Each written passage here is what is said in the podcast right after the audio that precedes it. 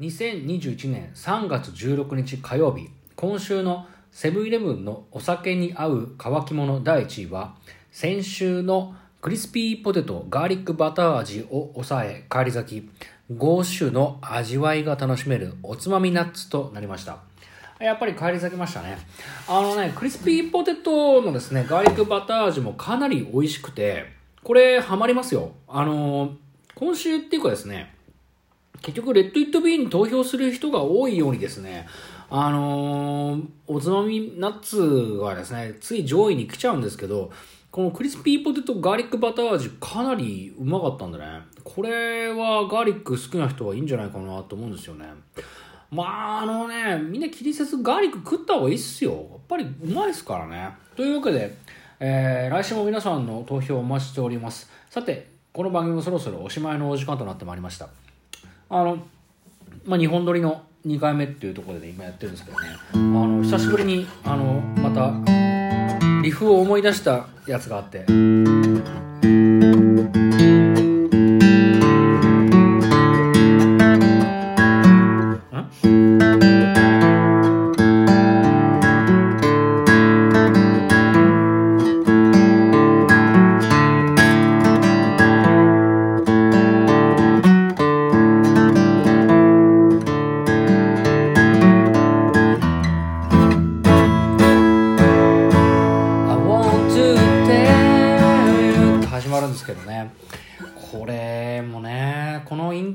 好きだったな中学校の時。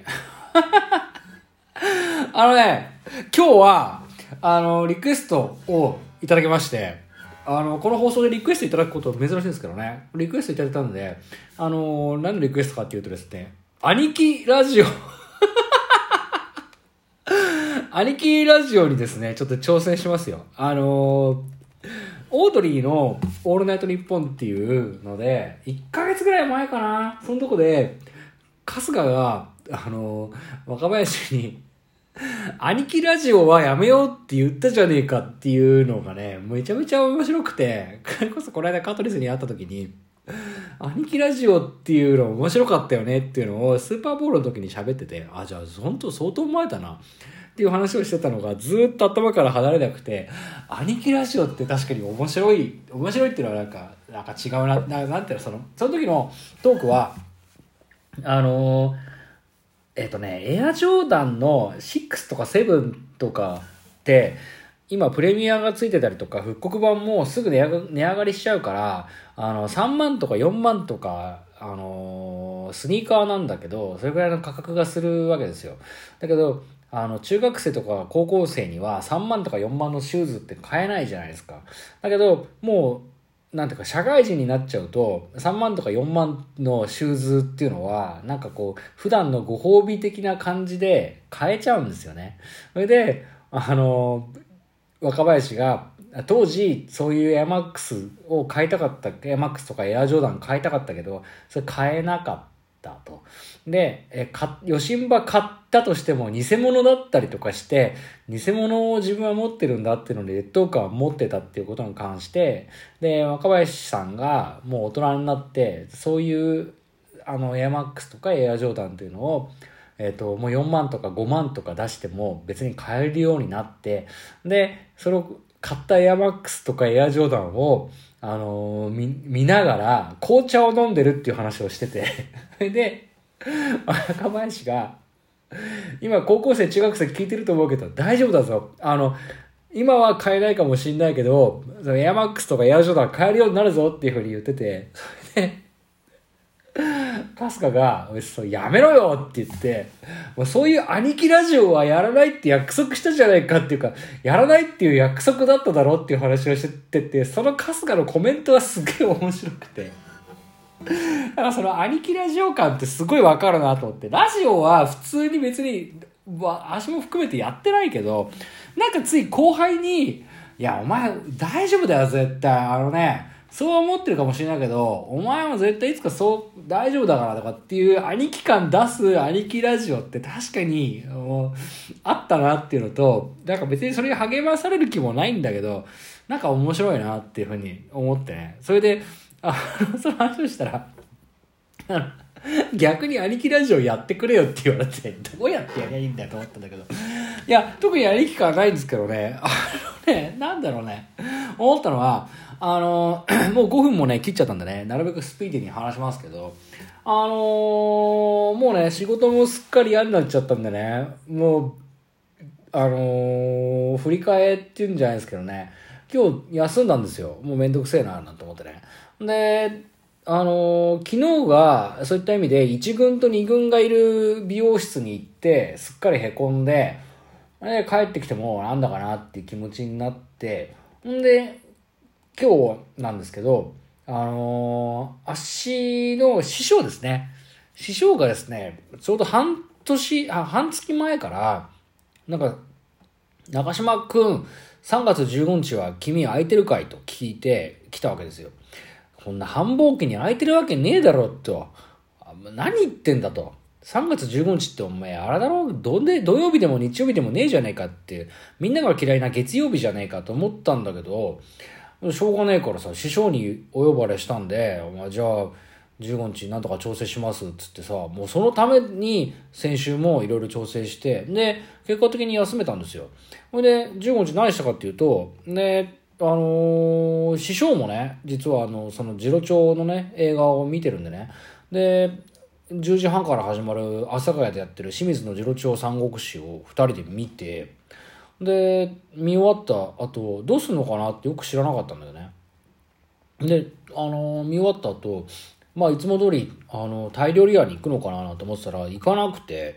で、ちょっと急いで、もう一本、まあ、もう、もう何本か映画見るから、あの、急いで行くぞって言われて、で、ついて、ついてったんですよね。で、阿佐ヶ谷から、あのー、東西線に乗って、まあ、三鷹から東西線出てんだね。で、三鷹から中央線直通の東西線乗って、で、三鷹じゃない、あの、三鷹から出てる東西線中央、東西線の中あの、直通乗って、で、阿佐ヶ谷から高田馬場で降りまして、で、高田馬場から、ば、高田馬場で降りて、で、そこで早稲田松竹行ったんですよ。で、早稲田松竹で、あのー、もうね、1929年とか30年の古い映画を見まして、で、まあそれはヌーベルバーグっていう、あの、フランスはトリフォーとか、ジャンルク・ゴダールに影響を与えた監督の、あのー、映画だったんですよね。まあ、これ、まあ、ゴダールとかね、トリフォーは有名だけど、もっとマニアックな監督なんで、別に解説とかね、気になるなら早稲田松竹で検索してもらえばいいんだけど、まあ、それを見て、で、まあ確かに、あの、影響を与えてるなっていう感じはあって面白かったんですけどね。ほいで、二人でそれ見た後、あのー、またですね、あの、鹿の肉とか食えるお店に行って、で、8時ぐらいまで飲んでたんですよ。で、まあ、東西線、阿佐ヶ谷から高田馬場まで移動したからさ、もう移動して、すぐ席、馬場で席取って、で、映画あと10分後で始まるっていうんでね、もう大の、大の大人ですよ。足も、もう結構な大人なんですけど、その足の師匠は、本当赤いちゃんちゃんこ着るぐらいの年齢なんですけどね、あの、二人でファミマで買ったおにぎり立ち食いしましたからね。だ、高田の馬場で、馬車松竹の前でおにぎり立ち食いしてる人は結構多いけど、それって年齢にふさわしいのかなっていうのと、足、師匠って仰いでますけどね。あ、この師匠さんって、この年齢になってもまだ早稲田松竹の前でおにぎり立ち食いしてんだっていうのに、なんか、勇気とまでは言わないけど、大丈夫なのかなって思ったんだよね。まあ、それでさ、5時半から、あの、8時ぐらいまで酒飲んでたんですよ。で、周りはね、みんな若い子ばっかりだったんだけど、アシト師匠だけ、もうずっとガンガン酒飲んで、で、ガンガン鹿とかさ、羊とか、なんか、えっ、ー、と、今日、ナマズで、ナマズを食べましたね。ナマズもうまかったけどね。まあ、そんな食べたりとかしてさ、何やってんだろうと思ったけどね。それで、二人で一番盛り上がったのが、その今日の次郎長三国志の映画がですね、めちゃめちゃ面白くて、で、森重久彌と、あの、志村隆志村正彦じゃないですよ。志村隆と森重久彌が出てて、で、二人の名演の、まあ、対決っていう感じの映画だったんでね。すごい良かったっすねっていう話をね、したんですよ。で、あのーもうね、森重もね、すごい良くて、で、森重の芝居って見れば見るほど、後の渥美清、男は辛いよっていう、あの、寅さんをやった渥美清に、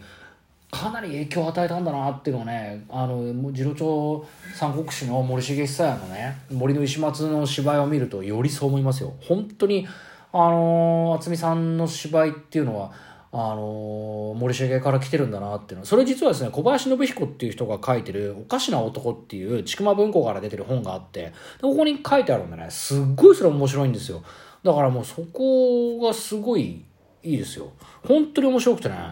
で